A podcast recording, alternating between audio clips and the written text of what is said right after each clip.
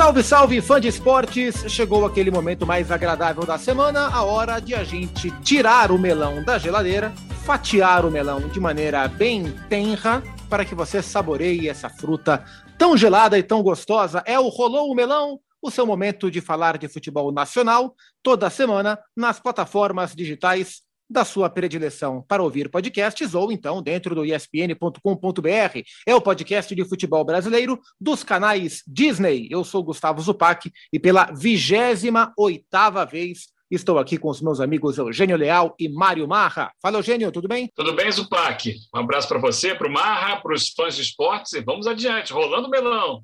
Mário Marra, sempre um prazer e uma inenarrável alegria. Um prazer é todo meu, Gustavo Zupac, estar com você, com o Eugênio Leal, com os nossos queridos melonistas, que cada dia nos dão notícias boas, né? Inclusive, semana passada, a Glaucia Santiago tuitou, falou que estava nos, nos ouvindo numa caminhada. E é isso mesmo, a gente vai fazer melões mais longos para ela andar mais, né, Zupac? Acho que pode ser uma boa ideia. Pode, pode ser uma boa ideia. Então, um beijo para a Glaucia Santiago, um beijo para a Fabiola Andrade, né, do Sport TV, que também está sempre nos ouvindo. Sempre ligada. Inclusive, a gente grava esse programa no dia que o Sport TV completa os 30 anos, então, e, e, o Mário Marra já postou uma fotinho dele dos tempos em que ele fazia os seus jogos lá pelo Premiere, aquela coisa toda, e fazia alguns programas lá. Então, um abraço para os amigos é, do Sport TV pela data, né? Que as emissoras completem mais e mais aniversários, e que novas emissoras cheguem e cheguem, e que novas plataformas é, apareçam e se desenvolvam para todo mundo trabalhar e para o fã de esporte sempre ter mais acesso à informação. E eu quero mandar um abraço também para um companheiro nosso de ESPN Fox Sports, que agora ele fica na parte de edição de vídeo, mas ele está sempre ligadinho também no Rolô Melão, que é o nosso grande Matheus Castro, o popular Bauru, companheiro nosso, sempre ligado no Rolô Melão, mandou mensagem esses dias falando que adora ouvir o nosso podcast. É, bom, amigos, eu quero puxar aqui um papo com vocês, porque na semana passada, além de falarmos com o Thiago Escuro, é, CEO do Red Bull Bragantino, a gente falou sobre Série B e falou sobre Série C. E a Série C tinha dois uh, classificados já para B do ano que vem, né? dois times que subiram, uh, que eram o Ituano e o Tombense, né? o Ituano do, de Itu aqui em São Paulo, Tombense de Tombos em Minas Gerais. E faltava a última rodada, e aconteceu a última rodada, e subiram. Os outros dois times que subiram são dois animais. Você tem medo de tigre, Mário Marra? Qual que é a sua relação com esse belo animal felino? Com o animal felino, eu nunca nem estive com ele, o que prova a existência de um ser divino que me impediu desse encontro que seria fatalmente fatal.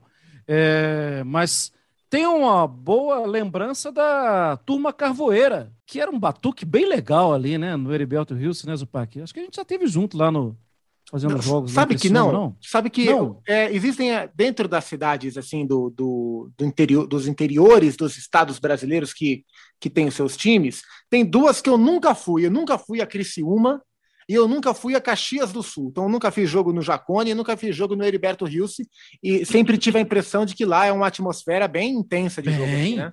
Sim, eu fiz alguns jogos lá é, com o querido Deva Pascovitch, Fiz um Criciúma e São Paulo, fiz um Criciúma e Corinthians, alguns jogos lá, e a, e a galera carvoeira, turma carvoeira, aquela torcida faz muito barulho ali com o Criciúma, sempre me impressionou.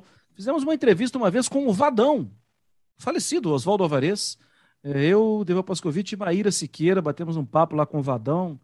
Tem boas lembranças de Criciúma é, Criciúma, que é um dos times que vai voltar à Série B, ao lado do Novo Horizontino, são os dois últimos times que subiram da Série C para a Série B, e eu falei do Tigre, porque são dois times que têm o Tigre como mascote, né? Então são dois pratos de trigo para dois tigres bem felizes. Novo Horizontino e Criciúma estão classificados para a Série B da próxima temporada. É, Eugênio, e são times com histórias bem diferentes, né? Porque esse Novo Horizontino atual não é o mesmo Grêmio Novo Horizontino dos anos 90, que fez história aqui no futebol paulista, fazendo final de Paulistão com o Bragantino, a final do interior em 90. Aquele time, aquele era o Grêmio Esportivo Novo Horizontino. Aquele time acabou em 99. Em 2010, 11 anos depois, foi fundado o Grêmio Novo Horizontino que é um clube empresa, um clube familiar, é, que desde então foi galgando né, os degraus das esferas estadual e também nacional. Então, é o tradicional Criciúma e um empresarial e jovem Novo Horizontino, dois times que sobem a Série B para a próxima temporada. E aí a gente fala em Criciúma, um time que, um clube que está muito mais acostumado a esse tipo de competição, né? Sim, é, para mim, duas é, conquistas muito felizes, né? Adoro as cores desses clubes. É. É, os dois têm preto e amarelo, então o preto e amarelo domina o mundo, vocês sabem disso, né? Em todos os aspectos da vida. E aí estão esses dois subindo. É, esse Novo Horizontino, né, que a gente tem acompanhado, Zupac, Marra, fãs de esporte, tem feito é, campeonatos paulistas muito bons, né? Tem, tem tido alguma regularidade é claro, um, um ano ou outro com um pouco mais de brilho, no outro um pouco mais de dificuldade, mas tem sido um time regular na, na, no Campeonato Paulista, tem conseguido ali estar presente e, e chega agora à, à, Série B do Campeonato Brasileiro, né? Algo muito interessante. E, aliás, né, ele se junta ao Ituano. Vamos lembrar que no início dos campeonatos a gente falava aqui, né, Marra, sobre essa geografia das séries A, B, C e D do futebol Exato. brasileiro e a gente falava da, do menor número de clubes do interior paulista na Série B, por exemplo. E aí, dos quatro que sobem, dois são do interior paulista: né? o Ituano, e o Rubro Negro e o Novo Horizontino Aurinegro. Legal, vi imagens da festa, teve até desfile em carro de som pelas ruas e tal, com o Tigre lá, junto aos jogadores. Parabéns ao Novo Horizontino e ao Criciúma, né, que sofreu tanto. Eu lembro das imagens né, do ano passado, quando ele foi rebaixado né, para a Série C, do sofrimento que foi, da torcida, da imprensa. Teve até um, um jornalista que, narrando o jogo lá, falou uns palavrões e tal. Mas está aí de volta o time de Criciúma, que é um clube tradicional do futebol brasileiro. Já ganhou a Copa do Brasil, já revelou nomes é, importantes, né? Passaram por lá, dentro e fora de campo, nas quatro linhas ali, fora das quatro linhas. Filipão esteve lá, né? Levir. E, e, tantos outros, né? Levir Coupe esteve lá. Muito legal a volta do, do, do Criciúma, que é sempre uma força lá em Santa Catarina. Você sabe que sobre o Novo Horizontino, há alguns anos, é, o Guilherme, que foi atacante da seleção brasileira, né, do Atlético, do Corinthians, do São Paulo, antes até, ele fez um bom trabalho do Novo Horizontino. Verdade. E aí, um, um belo dia, o Guilherme, Guilherme de Castro Alves, né? Ele estava como convidado do, do programa na ESPN e ele contou, falou, olha, é, é uma estrutura que tem que dar certo, porque, porque não existe a chance de não dar certo. É, de, na, na hora de garimpar jogadores, de buscar jovens jogadores, de ter uma visão de, por exemplo, aquele jogador ali ele é da base do Vasco, ele é da base do Botafogo, é da base do Cruzeiro, do Atlético, do Curitiba, do São Paulo. Ele não teve espaço mas ele teve boa base. Que tal a gente dar oportunidade? Que tal a gente tentar? Então, essa captação, essa ideia, né?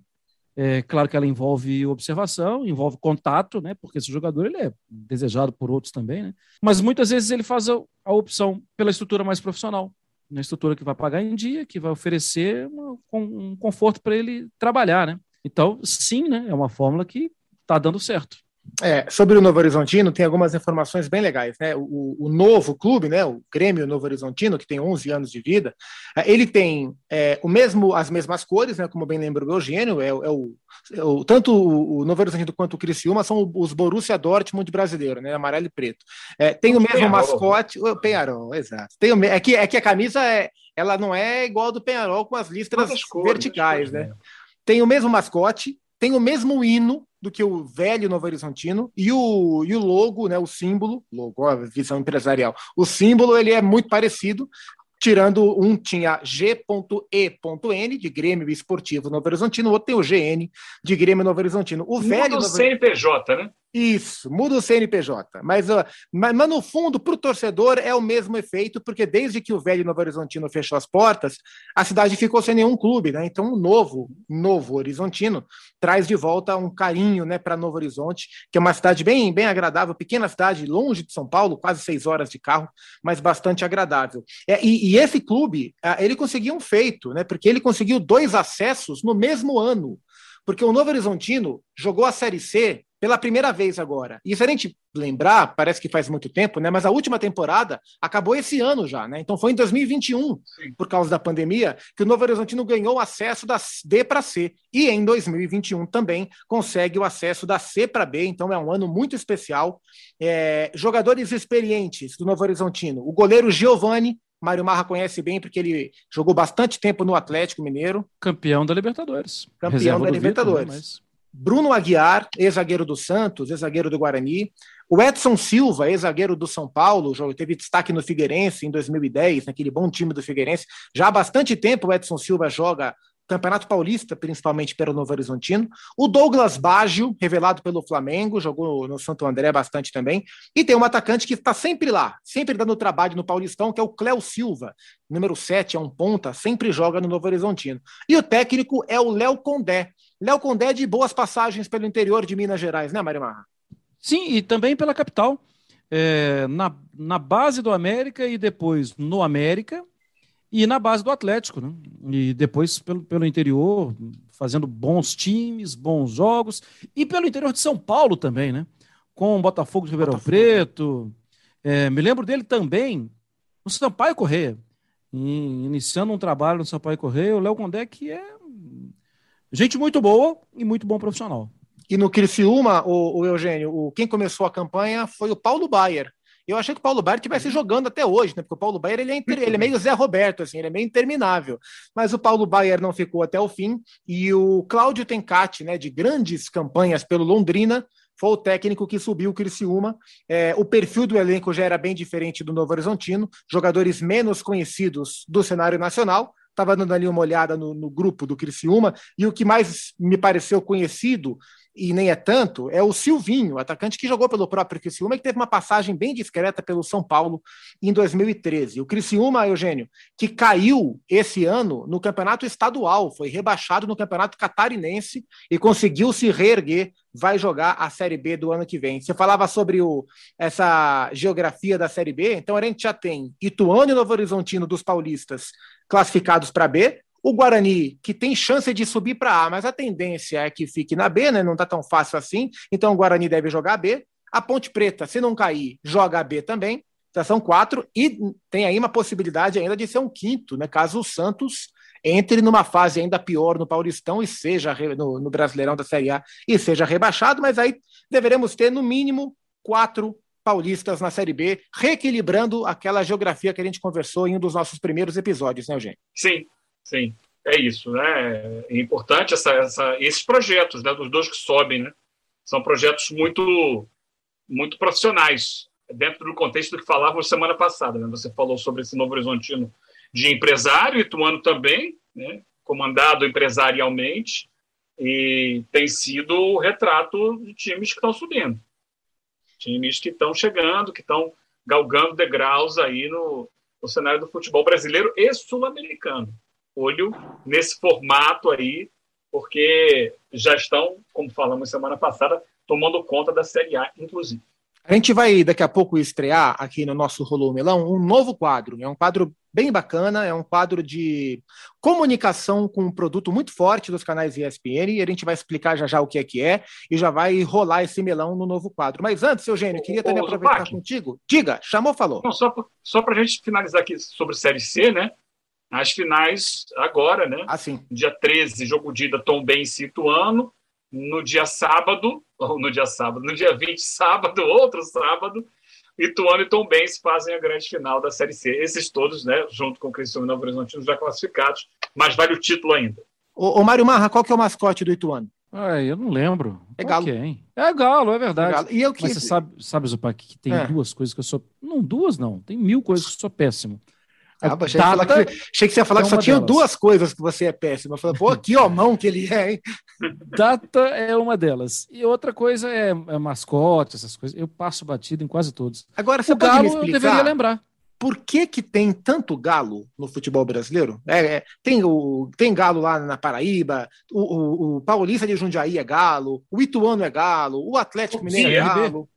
CRB é galo. Por que, que tem tanto galo, Mário Mar? Ah, porque eu não sei, deve ser porque o galo. Vamos lá, vamos falar sério. Talvez por causa da questão do galo de briga, né? Pode ser. de ser raçudo, de encarar animais mais fortes, né? O galo é, normalmente é, é, é, bom de briga. O Eugênio que imita galos como ninguém. É mesmo? Como o Zé Carlos, aquele lateral que, que jogou a Copa de 98 pela seleção brasileira, ele era um grande imitador de galo. Era a grande característica do Zé Carlos. Eu já marquei aqui na pauta. Hein? No máximo, eu posso cantar aquela música que Clara Nunes eternizou. O galo cantou às quatro da manhã. Céu azulou na linha do mar. É melhor não, né? Eu já marquei aqui na pauta que a gente vai fazer em algum, algum, não sei quando, mas a gente vai fazer um programa sobre mascotes. A gente vai contar Mascote? por que, que os clubes têm os respectivos mascotes. Vamos, vamos contar é, as histórias dos mascotes. Acho bom. Eu vou ter que estudar apenas. É, mas é eu espero. Esse é o momento que eu posso talvez abrir aquele, aquele F5? Você acha pode, que é possível? Pode, F, pode F5, porque daqui a pouco eu vou dar uma passada na Série A. Quero saber uma coisa do Eugênio sobre a Série A, mas aperte o seu F5 aí, Mário Marra. Você, você tem preparado aquele, aquela vinheta do Aleluia? Se você tem preparado, cancele, porque em cima da hora, quase que passa uma semana sem demissões na Série A e na Série B do Campeonato Brasileiro, mas com a queda do Remo, o Remo começa a correr mais riscos de rebaixamento. Felipe Conceição foi demitido, não é mais técnico do Remo, é a única mudança nessa última semana de comando técnico de Série A e de Série B de Campeonato Brasileiro. Poxa, a gente falou aqui de dois tigres felizes, né? Novo Horizontino e o Criciúma. O Felipe Conceição é o quê? É o Tigrão, né? É o Tigrão. É o Tigrão. O Tigrão o, deu ruim pra ele. ele. Ele hoje está demais, hein? Tá com a memória ah, funcionando, raciocínio. Tá As sinapses estão maravilhosas hoje. ô, ô, Eugênio, antes da gente dar o, o, start no nosso novo quadro aqui no Rolô Melão, eu queria te perguntar sobre o Grêmio, porque a gente, a cada é, rodada, os programas dos quais a gente participa, vocês dois, é, prioritariamente no Sport Center edição matutina e eu, prioritariamente no Sport Center edição noturna, a gente é sempre questionado. Quando o Grêmio perde, ó, agora já era, o Grêmio não tem mais jeito, o Grêmio caiu. E quando o Grêmio vence, opa, pintou agora, agora é a reação, o Grêmio agora vai conseguir, dentro desse equilíbrio do que o Grêmio vem jogando e dos resultados que o Grêmio vem colhendo, é, a gente grava esse programa horas, menos de 24 horas depois da importantíssima vitória do Grêmio sobre o Fluminense. Que tipo de vitória é essa, Eugênio? É uma vitória que pode dar um ânimo ao Grêmio? Ou você acha que dentro da, da, da narrativa do roteiro do campeonato do, do Imortal Tricolor, os desafios são, são bem maiores? Primeiro, que tarefa difícil essa nossa, né? De falar diariamente, é. É, ficar imaginando o que pode vir a acontecer, não só com o Grêmio, mas com outros clubes. Mas você me deu uma colher de chá aqui. Por quê? Porque você me pergunta da seguinte forma, eu vou, eu vou responder conforme a sua pergunta, pelo que a gente vem vendo do Grêmio, não é isso? Exato. Pelo que ele vem mostrando até aqui, ele está rebaixado. Ponto. Agora, isso significa que já acabou o campeonato? Não. Ele tem mais oito rodadas pela frente aí para fazer uma pontuação que lhe permita se salvar. É possível? É. É impossível? É, é algo muito difícil? É muito difícil. Impossível? Não é. E eu, eu, gosto de ficar fazendo essa análise, projetando, e nós fizemos isso né, nesta quarta-feira pela manhã, lá no Sport Center, citado por você. É, o Grêmio tem pela frente né, ainda jogos com América Mineiro, Bragantino, Chapecoense, São Paulo, Bahia, Corinthians, Flamengo e Atlético Mineiro. Né? O Flamengo foi remarcado recentemente. E se a gente pegar assim num, num futuro mais imediato, América Mineiro, Bragantino, Chape e São Paulo. Os quatro próximos jogos do, do Grêmio. Não dá para tirar alguma coisa disso aí, não? América, Bragantino, Chape e São Paulo. Ah, de repente, o Grêmio, aí, nesses quatro jogos, pode dizer para a gente o que ele quer no campeonato ainda. Se ele vai conseguir reagir ou se não tem mais jeito. Porque eu acho que assim, ele pegou uma sequência muito difícil dos últimos jogos. Né? Nossa, pior ele possível. Perdeu para Crenal, ele teve jogo com o líder Atlético, teve jogo com o vice-líder Palmeiras e perdeu. E, mas assim, é, são jogos que realmente tem um nível de dificuldade elevadíssimo. Os próximos não tem jogo fácil, é verdade, no brasileiro da Série A. Mas são jogos teoricamente mais acessíveis. São times que estão em outras posições na tabela. O Bragantino, na véspera de jogar uma final de Sul-Americana, não vai estar com a cabeça na, naquele jogo. Então tem América, Chape, São Paulo. Se tem um momento para o Grêmio reagir, é agora.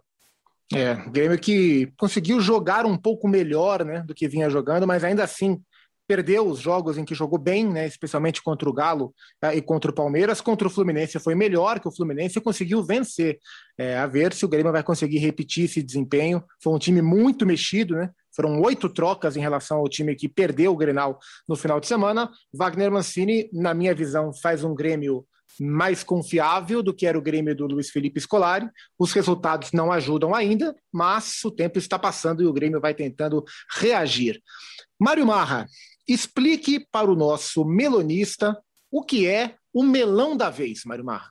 Melão da vez é o seguinte: é, é a oportunidade que a gente tem aqui no Rolou Melão de conversar sobre o participante do Bola da Vez, o entrevistado pelo André Plihal e por um convidado dele, ou dois, no programa Bola da Vez. Inclusive, o Gustavo Zupac tem ido com muita frequência e Sim. com muito brilhantismo participar do programa. E um trechinho do Bola da Vez entra aqui para a gente conversar. E também coloca aquela pulga atrás da orelha. Opa, vai ter esse entrevistado lá?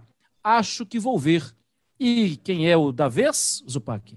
É o Antônio Oliveira, né? Então a gente grava o programa nesta quarta, hoje é uma quarta. Então, a partir de sábado, sábado à noite, finzinho da noite, primeiros minutos de domingo, o horário sempre pode variar um pouquinho, então não vou ficar aqui cravando horário, mas é no sábado, no final de semana, que o Bola da Vez recebe o Antônio Oliveira, técnico português, que comandou o Atlético Paranaense durante boa parte desta temporada. Participaram da entrevista, além do André Pirral, o Leonardo Bertozzi e o nosso companheiro jornalista lá de Portugal, o Bruno Andrade. Um abraço para o Bruno, gente muito boa. E temos aqui dois trechos do que falou o Antônio Oliveira para a gente ouvir e para a gente também trocar uma ideia sobre esse bom personagem, né? Durante um bom tempo chegou a figurar entre os melhores times do Campeonato Brasileiro. Foi demitido o Alberto Valentim, é o atual técnico do Furacão, é, mas o Antônio Oliveira se sente parte desse trabalho. Ele falou sobre isso no Bola, você confere na íntegra no sábado, mas agora no Melão da Vez tem um trechinho do Antônio Oliveira. Vamos lá. Eu, eu, sou, eu sou uma pessoa de, de, muitas, muitas convicções e não sou também uma pessoa muito. sou emocional durante o momento em que estou a viver a competição e muitas das vezes também temos que saber um ponto de equilíbrio uh, entre a emoção e a razão. Mas fui muito racional nas minhas decisões, portanto, elas. Elas foram sempre uh, pensadas, foram sempre ponderadas, não foram extemporâneas de, de um momento para o outro apeteceu-me sair, as coisas não são pensadas assim, porque eu uh, tenho. Uh, era, era, era, era o comando e tinha comandados e tinha que ter um respeito. E é uma das coisas que eu sempre lhes disse aos meus jogadores foi que nunca iria desistir deles e, e iria uh, os levar à, à glória. Eu levei-os à glória. Uh, agora, não, não, os pude foi, não os pude, por convicção própria, os acompanhar até ao, até ao fim, porque eu tenho uma personalidade muito vincada, sou uma pessoa muito tolerante, muito flexível, mas como eu também disse, há limites para tudo. Mas eu, um, eu uh, mais uma vez, não gosto de. Acho que vivi tantas coisas bonitas. No, foi um ano uh, fantástico no, no Atlético Paranense, que ainda não terminou. eu sinto como se estivesse lá dentro. Portanto, eu estou a viver todos os jogos como eu estivesse ainda a pertencer a este grupo, pelo menos até ao final da temporada. e será até ao final da temporada. Um, vivi tantas coisas bonitas, fiz mais de 60 jogos por este clube, tenho um aproveitamento uh, que os números falam, portanto eu não preciso vir para aqui falar dos números, os números são, são muito taxativos relativamente ao desempenho que foi, e ao trabalho que foi, que foi feito. Aquilo que mais me apraz e que, que é, é que uh, as portas para mim estão sempre, uh, estão sempre abertas porque as pessoas respeitam-me, quer sobre o ponto de vista humano, quer como o ponto de vista profissional, e aquilo que eu, que eu mais pretendo por os sítios onde eu passe, que as pessoas recordem uh, sempre uh, de, de, mim, porque realmente deixei algo em que as pessoas possam agarrar e uma marca muito vincada, uh, porque eu posso dizer hoje, de uma forma inequívoca e, e com toda a humildade que me é reconhecida, que eu faço parte da história do Atlético. Aí, o Antônio, Antônio Oliveira, técnico que começou a temporada pelo Atlético Paranaense, é, não dá para dizer, Eugênio, que se ele tivesse ficado, o Atlético estaria na final da Copa do Brasil como está. Isso é impossível de fazer a previsão. Mas acho que, indiscutivelmente, é um cara que deixou uma boa imagem na temporada no clube de Curitiba, né? Acho que sim. Acho que foi um trabalho bem feito. É, motivos de continuidade ou não são, às vezes, muito internos, é, porque, ah, não tem o resultado, porque caiu produção, porque isso, porque aquilo, porque teve problema com o jogador A, B ou C. Eu acho que isso tudo é menor diante do trabalho como um todo que foi feito e me deixou uma impressão positiva. A questão ali, assim, vou dar um, um olhar muito meu, assim, né? é difícil desapegar de um trabalho como esse, né? Ele está ali sofrendo, se imaginando dentro do dia a dia e tal.